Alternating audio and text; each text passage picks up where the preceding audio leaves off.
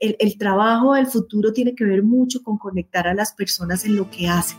Y, no se trata de tiempo, de cuánto dures en una organización, se trata de cuánto gozas en una organización, cuánto disfrutas aportándole a una organización, cuánto te sirve la organización a ti para ser una mejor persona. Caracol Podcast presenta Amigos TIC, tercera temporada.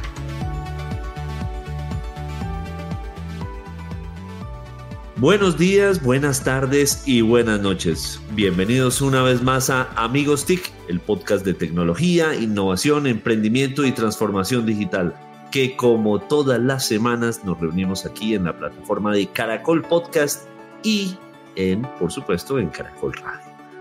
Recuerden que nos pueden oír en las principales plataformas de distribución de audio que están disponibles en el mercado y por supuesto a través de la página de caracol.com.co. Quiero darle la bienvenida a mis amigos TIC desde Cajicaja, supongo, don Joler Restrepo. Sí, señor, estamos en Cajicá, no estamos en Zipaquirá, donde es atelier. Pero sí, muy feliz de arrancar este 2022, grabaciones de este 2022, un poco tarde, nos está cogiendo la, la noche, pero vamos con toda este año, un año que definitivamente hay que hacer unas conversaciones importantes porque es un año electoral, un año en Colombia, es un año, un año en que se decide el futuro definitivamente del país. Así es, muy cierto, Jole, pues bienvenido. Desde la calle 80 en Bogotá, don Mauricio Jaramillo. Bienvenido. Buenos días, Buenas tardes, buenas noches, profesor Víctor Jorge, PhD. Son las 7 y 7 de la mañana de hoy. Muy bien, sí, grabamos, grabamos en las mañanas y saludamos así a todos a quienes nos escuchan eh, y nos ven, porque estamos también en el canal de YouTube de Caracol Podcast. Entonces, este producto también lo pueden ver en video. Y desde alguno de sus latifundios favoritos, don Santiago Pinzón Galán. Bienvenido. Arriba rating, qué alegría, qué entusiasmo, como dicen por ahí. Felices de volver a, a verlos a todos, nos hace mucha falta Emilia. Sí. La extrañamos, le mandamos un mensaje bien grande a nuestra querida Emilia Falcao, rectora Restrepo. Pronto estará con nosotros, toda la fuerza y ánimo para lo que está caminando en este momento. Y de acuerdo con Jole, que ya me quitó pues ese editorial, ya se puso a hablar de los temas de carne y ese, vamos con toda en esta época electoral. Muy bueno ver al gordo Mauricio Jaramillo, al joven Víctor Solano. Y bueno, vamos para adelante con toda esta energía de amigos TIC para sacarla al estadio en el 2022. Bueno, muy bien, muy bien. Bueno, y hoy tenemos una invitada muy especial, también dándole continuidad a un tema eh, que queríamos eh, seguir abordando, como es el tema del futuro del trabajo.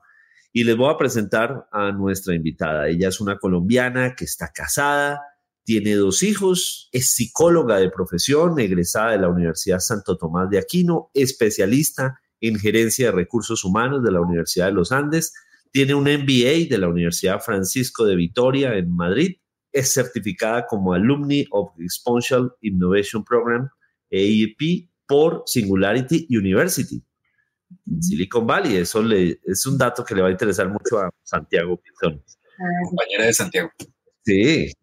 Tiene 27 años de experiencia laboral en recursos humanos. No se le notan, debió empezar a los cuatro años en diferentes compañías multinacionales, entre ellas General Motors, Colmotores, AC Nielsen, Kellogg de Colombia, la organización Corona y Lleva ya 16 años en Sodimac, Colombia, una empresa que, como ustedes saben, es colombo-chilena, dedicada en el sector del retail y está dedicada también al mejoramiento para el hogar con sus marcas, que es la que seguramente ustedes han visto, Home Center y Constructor. Entonces, yo creo que muchos de nosotros vamos allá, es particularmente es, es mi Disney Home Center, entonces vamos a conversar con, con Karin Grijalva. Entonces, Karin, bienvenida a Amigos TIC. Muchísimas gracias, muy amables y muy queridos por esta invitación. Espero que esta conversación sea muy fructífera para todos, tanto los que nos escuchan como para todos los que estamos en esta mesa. Muchas gracias. Bueno, muchísimas gracias, Karim. Bueno, aquí tenemos una tradición y es que quien presenta a la invitada eh, hace la primera pregunta. Y yo lo que quería era como que pusiéramos un poco en contexto a nuestros oyentes y a quienes nos ven en las distintas plataformas y en YouTube. Cuéntanos un poco qué es Sodimac Colombia, el, marco de esta organización para, para que entendamos la dimensión de lo que probablemente vamos a conversar a lo largo de este programa. Bueno, pues básicamente, como tú ya lo mencionaste, Soima Colombia es una multinacional donde tiene dos grupos empresariales que la, que la fundaron especialmente en Colombia, el, el grupo de la organización Corona, con todas sus empresas y nosotros somos la empresa de mejoramiento del hogar para, para este ecosistema. Está el grupo Falabella y somos el negocio, digamos también uno de sus negocios de retail.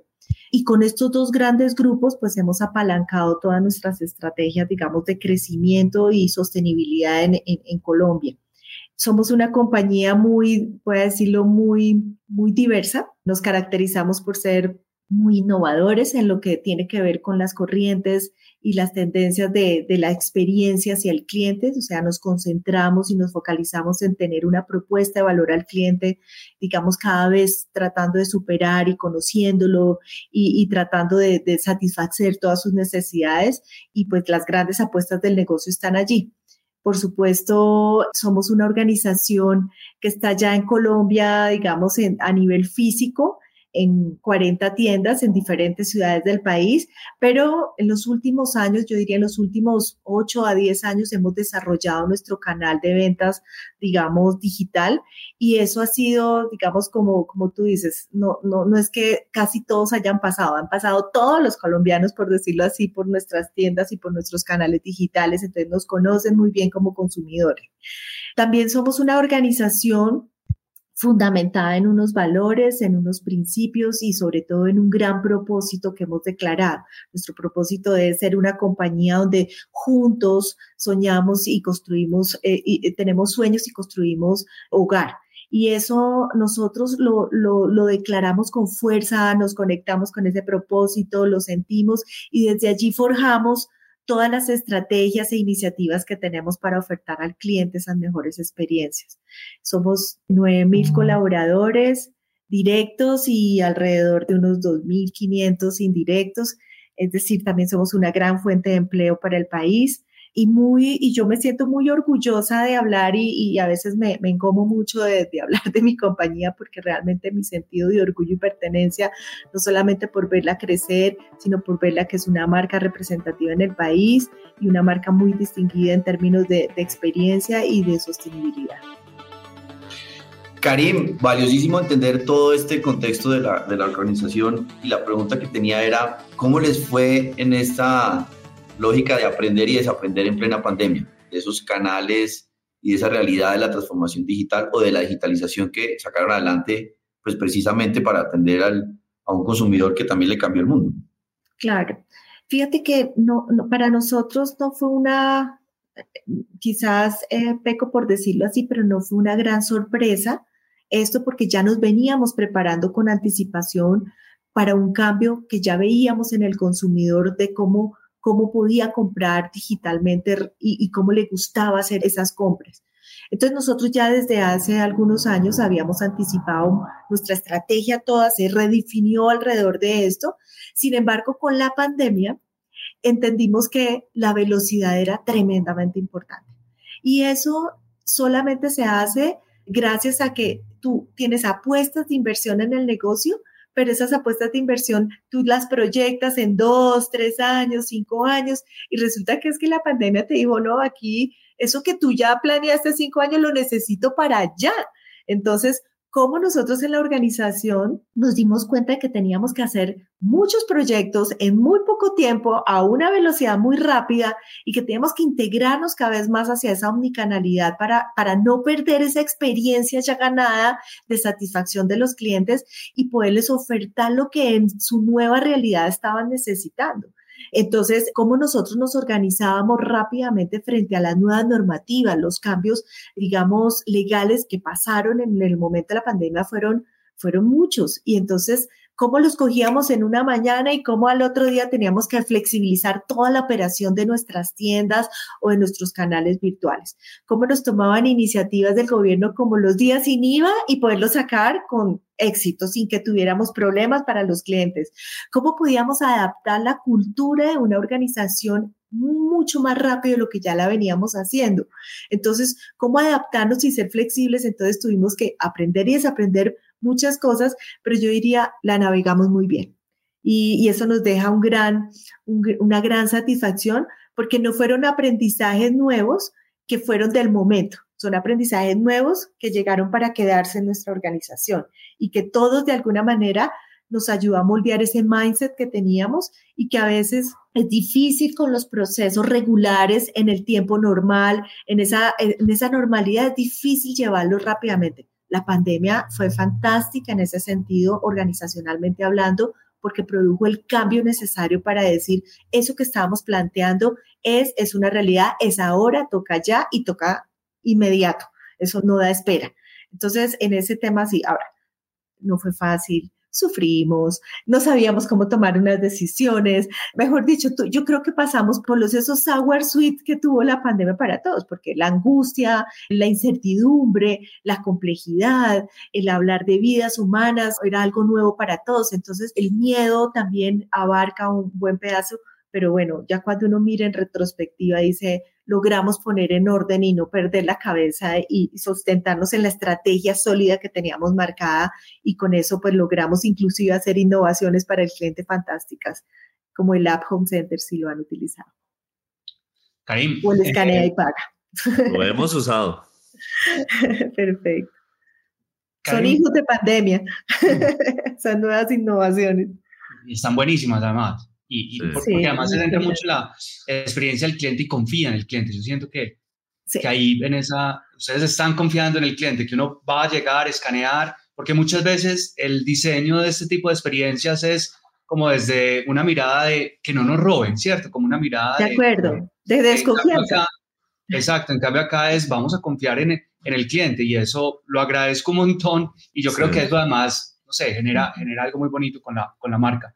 Karim, al mejor estilo de Mauricio Jaramillo, tengo dos preguntas, la A y la B, corticas. Eh, la, primera es que cuando en, tu primera respuesta al final nos decías, yo tengo un sentido de pertenencia muy grande eh, con, con, la organización. Yo, uno de mis mejores amigos trabaja eh, precisamente es en, en, Home Center, Juan Fernando Marín, seguramente lo conoces, y también veo, o sea, es como, como esas personas que uno siente que siempre que habla con él está con la camiseta puesta y, y, así con muchas personas que, y cuando uno va al, a, a, la tienda siempre siente como, como ese sentimiento. Entonces la primera pregunta es cómo logran ese, ese sentido de pertenencia y la segunda es, em, en, tu segunda respuesta hablabas de la rapidez. Y eh, hay una tendencia muy grande en la gestión de recursos humanos que es incorporar procesos ágiles dentro de, por ejemplo, el reclutamiento, eh, la capacitación, todo el desarrollo del, talento ágil. ¿Están yendo ustedes a esa gestión de, talento o gestión del talento humano ágil? Bueno, sí, digamos que eh, respondiendo a tu primera pregunta es, mira, ese sentido de pertenencia no tiene una receta única, pero yo puedo decir que se basa en, que, en, eso, en conectarnos con un, propósito, en que tenemos un sentido humano, en que sabemos que las personas son relevantes, importantes y esenciales en la organización, que propendemos por brindar un ambiente de trabajo donde las personas puedan crecer, puedan discernir, puedan opinar, puedan proponer, son altamente colaborativas. Entonces, cuando tú sientes que estás perteneciendo a algo tan chévere como eso, tú dices, es porque esta compañía la hemos construido todos.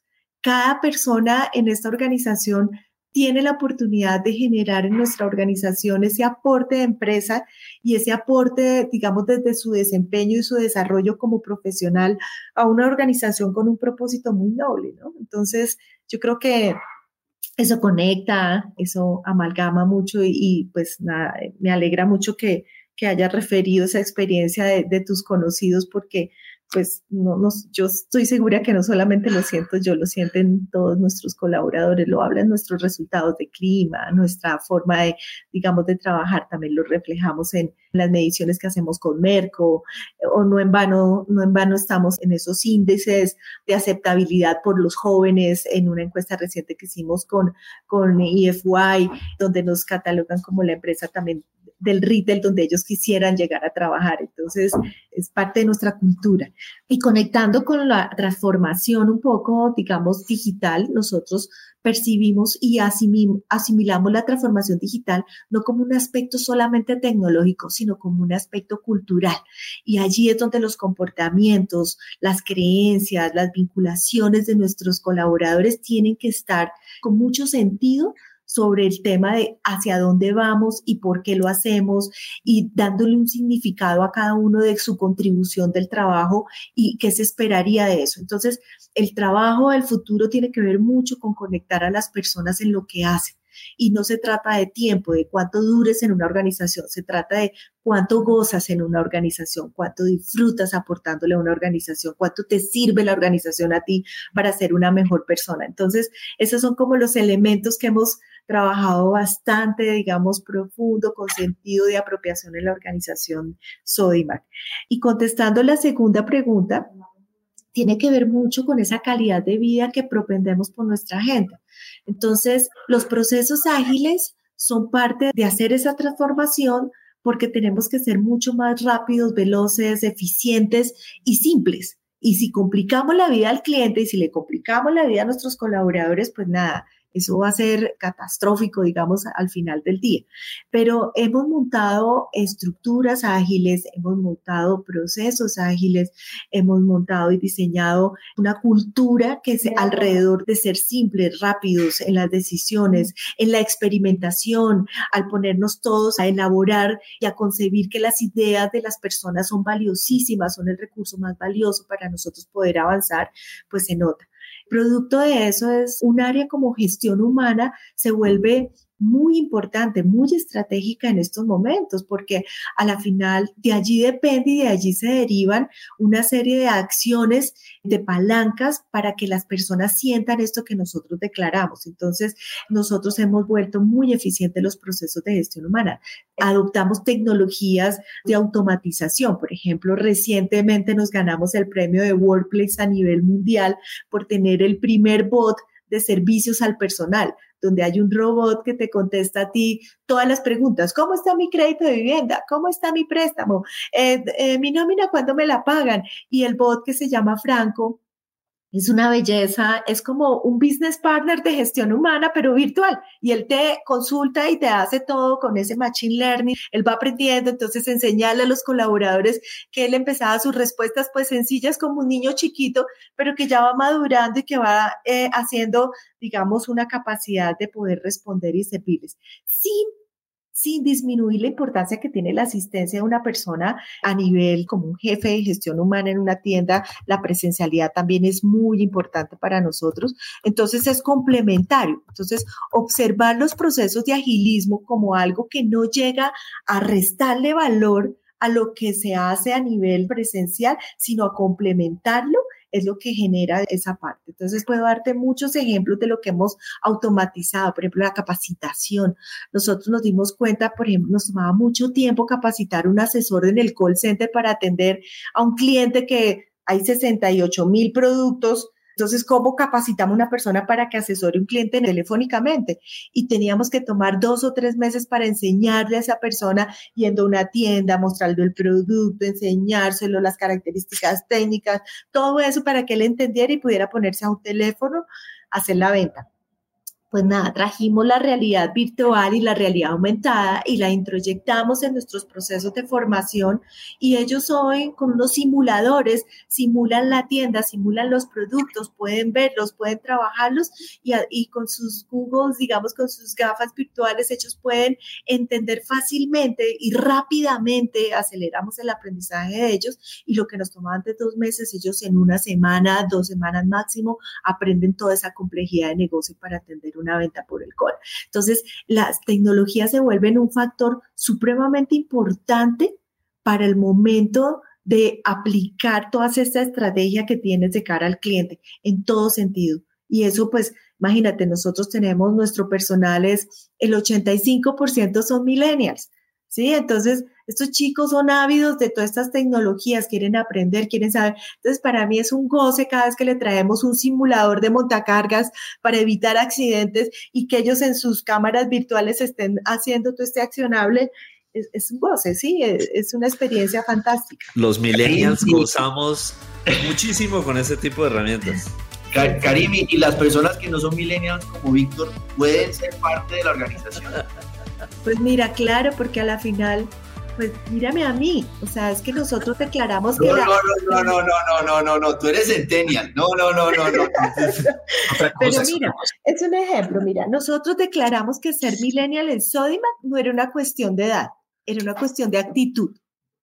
Y cuando tú tienes la actitud correcta hacia eso, es diferente, o sea, no tiene que ver con que tú tengas 50, 60, 70 o años más. Y, o más si tu actitud es la correcta y te ocupas y te, y, te, y te conectas con la tecnología de una manera que te va a facilitar tu vida. Entonces, pues fantástico. Para nosotros eso es así. Karim, uno cuando habla de, o piensa en el futuro del trabajo y la virtualidad y entonces están las plataformas digitales para medir los tiempos de los empleados, para la videoconferencia, pues es muy fácil en organizaciones de conocimiento en las que las personas pueden trabajar desde su casa tiempo completo. Pero una organización como Sodima Corona en la que hay tanto trabajo presencial, atendiendo gente, moviendo productos en bodegas, ¿Cómo es esa transformación? No sé si a eso se le llame modelo híbrido exactamente para ellos o ellos siguen presenciales, pero ¿qué cambia para ellos? Sobre todo pensando en algo que decías que es la felicidad de los empleados. Hoy vemos en Estados Unidos la famosa gran renuncia, que, más que gran renuncia es tomar mejores oportunidades porque la gente está buscando la felicidad más que un sueldo. Mira, eso es, eso es de parte y parte. O sea, ahorita explico mi, comentario, pero sí, nosotros hemos adoptado ese modelo híbrido de trabajo, pero con una orientación de que el trabajador pueda escoger su mejor forma para adaptarse al trabajo. En la mayoría de los roles eso puede pasar, pero en unos roles como los de presencia física en la tienda, pues ellos tienen su capacidad de hacer un trabajo híbrido en diferentes formas. Primero porque pueden atender al cliente de manera física, pero pueden aprender de manera remota. Pueden tener procesos de aprendizaje remoto. Entonces, ellos tienen toda una universidad corporativa nosotros le llamamos Escuela de Excelencia soy basada en plataformas tecnológicas digitales y ellos aprenden a cualquier momento. Tenemos una herramienta tan potente como es el Workplace, no sé si lo conozcan, pero esta es la herramienta, digamos, de Facebook para hacer colaboración en el trabajo. Entonces, perfectamente todos estamos conectados.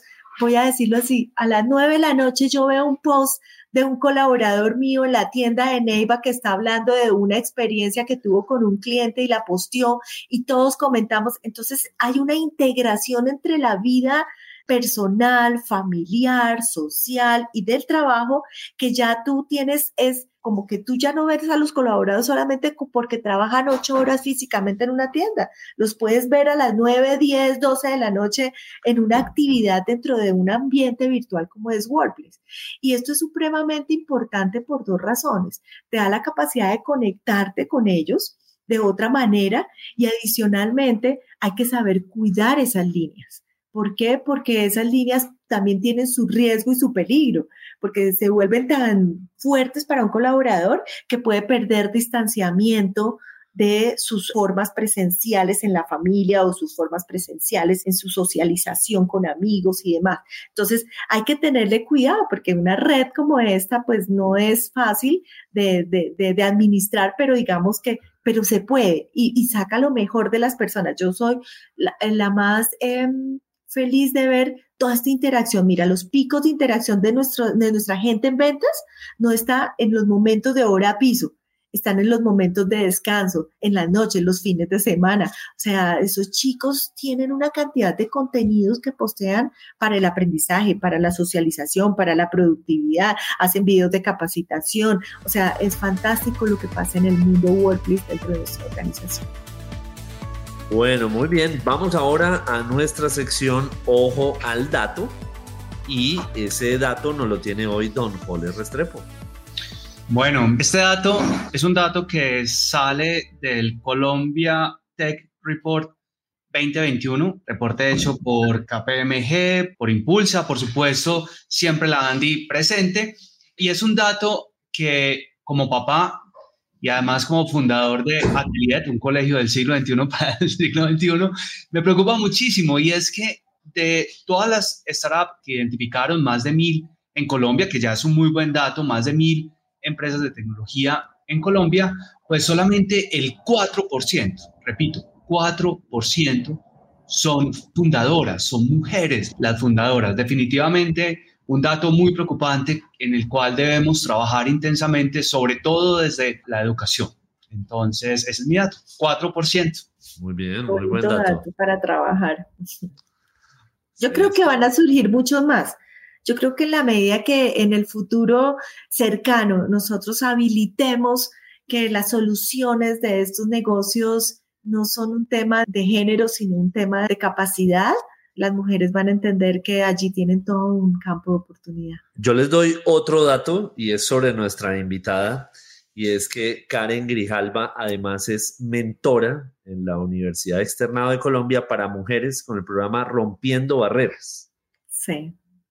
Yo, les tengo otro dato, no es Karen, es Karin. Es. Sí, sí, claro. Bueno, pero mira, es tan curioso que yo ya entiendo por Carmen, Karin, Karincita, Katy, o sea, tranquilo. Karin, ofrezco disculpas, es la edad. Eso a veces pasa a estas horas de la mañana. No se meta con nuestra invitada. No, está sincronizando todo en su parte. Ofrecemos disculpas. Oye, quería hacer una pregunta muy sencilla.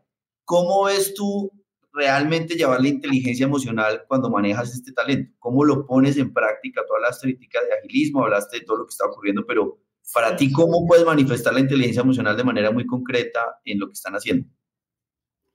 Pues yo diría que es en, en tener la claridad, cuando todo el mundo tiene claro para dónde va, da una certeza y da una seguridad y eso da una tranquilidad emocional también. Cuando tú vives en la ambigüedad o en la incertidumbre o no sabes por qué se toman las decisiones o no te las explican, genera una angustia propia que por más de que tú tengas esa capacidad emocional de controlar, de hacer las cosas, hacer caso, hacer la tarea bien, te va a generar zozobra, te va a generar desespero. Entonces yo creo que la claridad estratégica, la comunicación con la gente, el saber que tenemos significado para lo que hacemos, por qué tomamos las decisiones que tomamos, el marcar una ruta clara, da muchísima garantía de que la estabilidad emocional de las personas estén muy, muy arraigadas en sentirse seguras, porque eso, de eso se trata. Y la seguridad da la confianza para eso. Entonces yo creo que en eso hemos capitalizado bastante.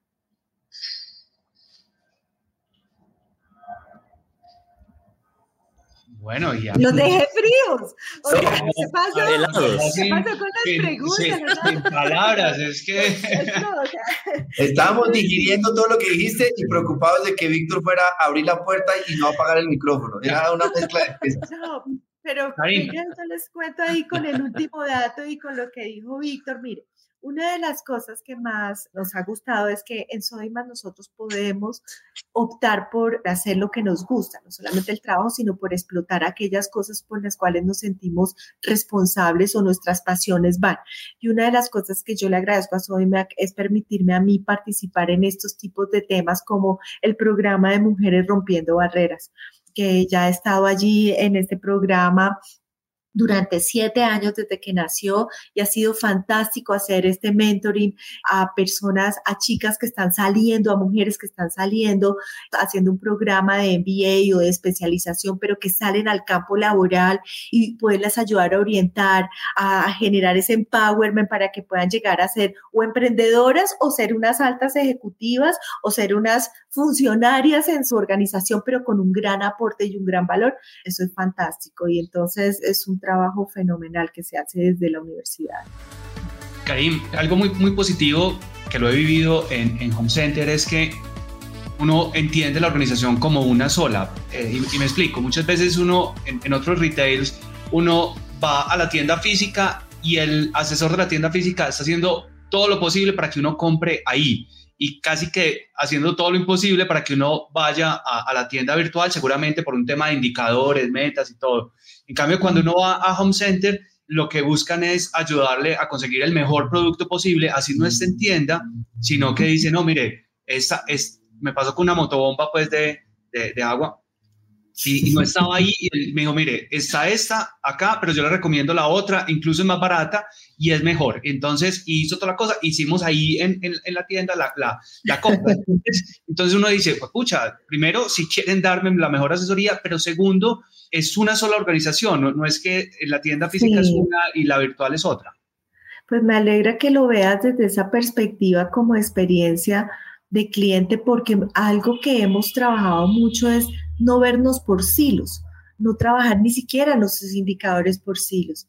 Nuestros indicadores son grupales, son omnicanales, involucra a todos. O sea, no es que yo como gestión humana tenga mis indicadores y yo solita miro a ver allá, no sé, la rotación, la capacitación, el tema. No, yo tengo mis indicadores ventas, yo tengo mis indicadores resultados de ventas digitales. Entonces, todos conectamos de una manera armónica para eso y nos esforzamos de una manera muy beligerante en que las personas aprendan. ¿Sí? Entonces nuestras escuelas de formación son muy robustas para que las personas pasen, voy a decirlo, por la escuela digital, por la escuela de liderazgo, por la escuela de venta, pero que sus contenidos detrás están armonizados para que a la hora de atender un cliente, ellos sepan que tienen unas pantallas digitales, tienen una app, tienen una página web, si me entiendes? Y tienen las cajas y la presencialidad. Entonces, un vendedor, me acuerdo rompiendo un paradigma de esos, al principio cuando empezamos a hacer todo este cambio, esta transformación, me acuerdo que decíamos, decíamos, no, pero ¿cómo les vamos a dar celulares a la gente? Eso se van a poner a hablar con la novia, la productividad, el tema. Entonces, cuando tú tienes una cultura basada en la confianza, ¿sí? Tienes que entregar eso en la confianza. Nosotros no podemos pensar en la desconfianza, si no, avanzamos. Tenemos que pensar en la confianza. dijimos, pero es que el celular, o sea, estoy hablando hace unos 6, 7 años que arrancamos con eso dijimos, el celular es, ya no es un aparato de lujo, es como el cepillo de dientes. Bueno, entonces es, lo necesita. ¿Cómo pretendemos que un vendedor sea omnicanal si no les damos las herramientas correctas? Entonces, oye, ellos son súper hábiles, tienen sus celulares, tienen su tema, tienen sus apps, saben manejarlas, se ocupan y la venta alrededor de eso, sus resultados ganan por eso. Entonces ahí no hay una diferencia de mi venta es por el punto, por mi segmento, por mi categoría, por, lo, por mi metro cuadrado que cubro, sino por toda la extensión del negocio que él puede hacer. Es el mejor. Un vendedor con una app vende, puede vender muchísimo. ¿sí? Se le abrió el mundo de las ventas y gana por eso. Claro. Karim, hace unas semanas tuvimos de invitado a Adriano Marcandali, él es el director regional de la TAM en Workplace eh, de Meta, la que antes conocíamos como Facebook. Y mencionaste Workplace. Justamente quería que de pronto nos ayudaras un poquito más a, ampliar el uso de esta plataforma en lo que es la gestión. Hablabas de la colaboración, pero ayudémosle a, los oyentes a entender un poquito cómo una organización como la de ustedes utiliza una plataforma como estas. Bueno, nosotros yo creo que fuimos de las organizaciones pioneras en implementar Workplace en, en, la organización. Y al principio entendíamos que era como, ¿por qué no hacemos la red social interna? Pero nos dimos cuenta que había una plataforma que nos permitía vivir en un ambiente virtual de trabajo y combinamos el ambiente físico y presencial con las mismas reglas que convivimos en el ambiente virtual. Es decir, en ese ambiente virtual se da la socialización como la damos en lo físico, igual la socialización. Entonces debe regir los mismos principios éticos, los mismos principios de comportamiento, los mismos valores. Ahí nos debemos mostrar con la misma sintonía. Adicionalmente, esa plataforma es supremamente potente en hacer procesos para la, digamos, para el aprendizaje y el desaprendizaje. Entonces, imagínense cuánto multipliqué yo, antes que yo me gastaba un montón de tiempo pensando y mucha inversión en capacitaciones presenciales, contratando mucho consultor para la formación o mucho tema específico tratando de moldear cursos para hacerlo. Cuando WordPress yo salía el mejor vendedor de pinturas y se hacía un mini cursito de un minuto y los 9.000 colaboradores que veían el curso aprendieron de cómo hacer la pintura, cómo pintar una pared con un estilo propio. Fantástico. Entonces, ese tipo de plataformas lo que te posibilitan es que te abren un mundo de posibilidades más allá de las que presencialmente puedes tener a unos costos muy bajos y a unos impactos muy altos. Entonces, por ejemplo, la plataforma también te permite generar gestión. Entonces, lo que tú puedes poner allí el trabajo colaborativo, tú puedes idear, montar, generar documentos, puedes hacer interacción de información, las reuniones, los chats, los comités también se pueden llevar por ahí. Entonces, mucho para la administración se facilita porque puedes tener una atención 24/7 al colaborador en lo que se necesita. Nos permite hacer los bots. Entonces, nosotros tenemos bots de reconocimiento. Entonces, pues claro, un jefe que tiene, no sé, 50 personas a cargo, entonces necesita, hombre, alguien hizo algo bueno y pues sí, antes uno dice, bueno, el correíto y le mandó la felicitación o antes en la oficina se acercaba y bueno, la felicitación, la celebración, el tema. Pues aquí ya hay un bot que le ayuda al jefe a decir, cada vez que salga algo chévere, el bot sale y dice, oye, porque por tu pasión cuenta, te estamos felicitando y salimos todos allá dinámicamente haciéndole barra y todo este tipo de cosas. Entonces, pues, si un equipo de herencia cuando ve eso dice, no, pues fantástico, porque también me alivian a mí una cantidad de procesos que eh, presencialmente no podría hacer y lo puedo hacer, no sé, a cualquier hora de la noche, la madrugada, del día, ¿sí? Entonces, la plataforma es muy robusta para generar también productividad. Y al principio arranca como una, una plataforma muy social y uno piensa, se conecta a la gente y se conocen y se hacen. Pero hoy en día para nosotros después de seis años haber avanzado con WordPress, cuando medimos estos indicadores, la productividad es la que mejor crece allí. ¿Por qué? Porque la gente siente que aporta valor colocando contenidos, enseñanzas, sistemas, procesos, controles. Entonces la productividad se activa mucho más. Aporta. Santiago creo que tenía una pregunta cortica ya para el cierre. Muy sencilla, por todo lo que nos has compartido. ¿Libro o blog? ¿Qué libro recomiendas o qué blog recomiendas o qué podcast recomiendas?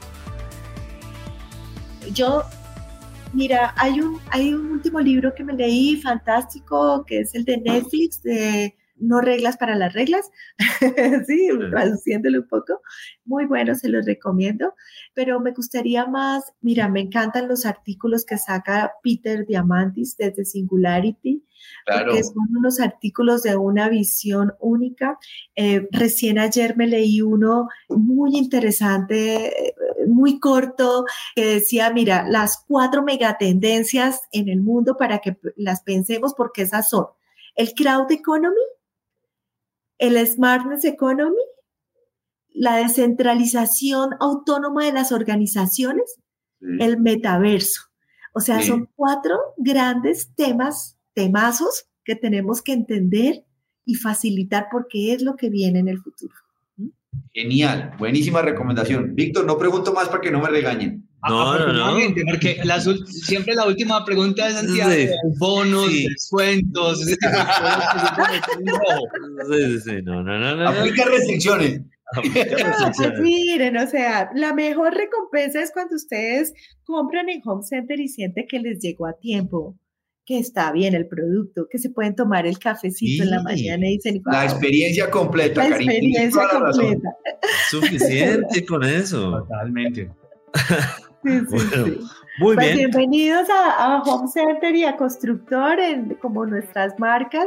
Nos van a escuchar montones este año de muchas iniciativas que traemos.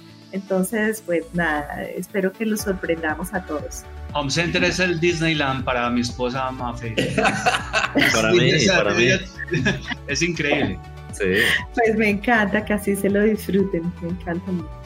Bueno, muy bien. Esta semana tuvimos a Karim Grijalva Mármol, gerente de personas y responsabilidad social en Sodimac, Colombia, hablando del futuro del trabajo. Nos oímos y nos vemos la próxima semana. Esto es Amigos TIC. Hasta la próxima. Encuéntranos en Instagram como arroba Caracol Podcast.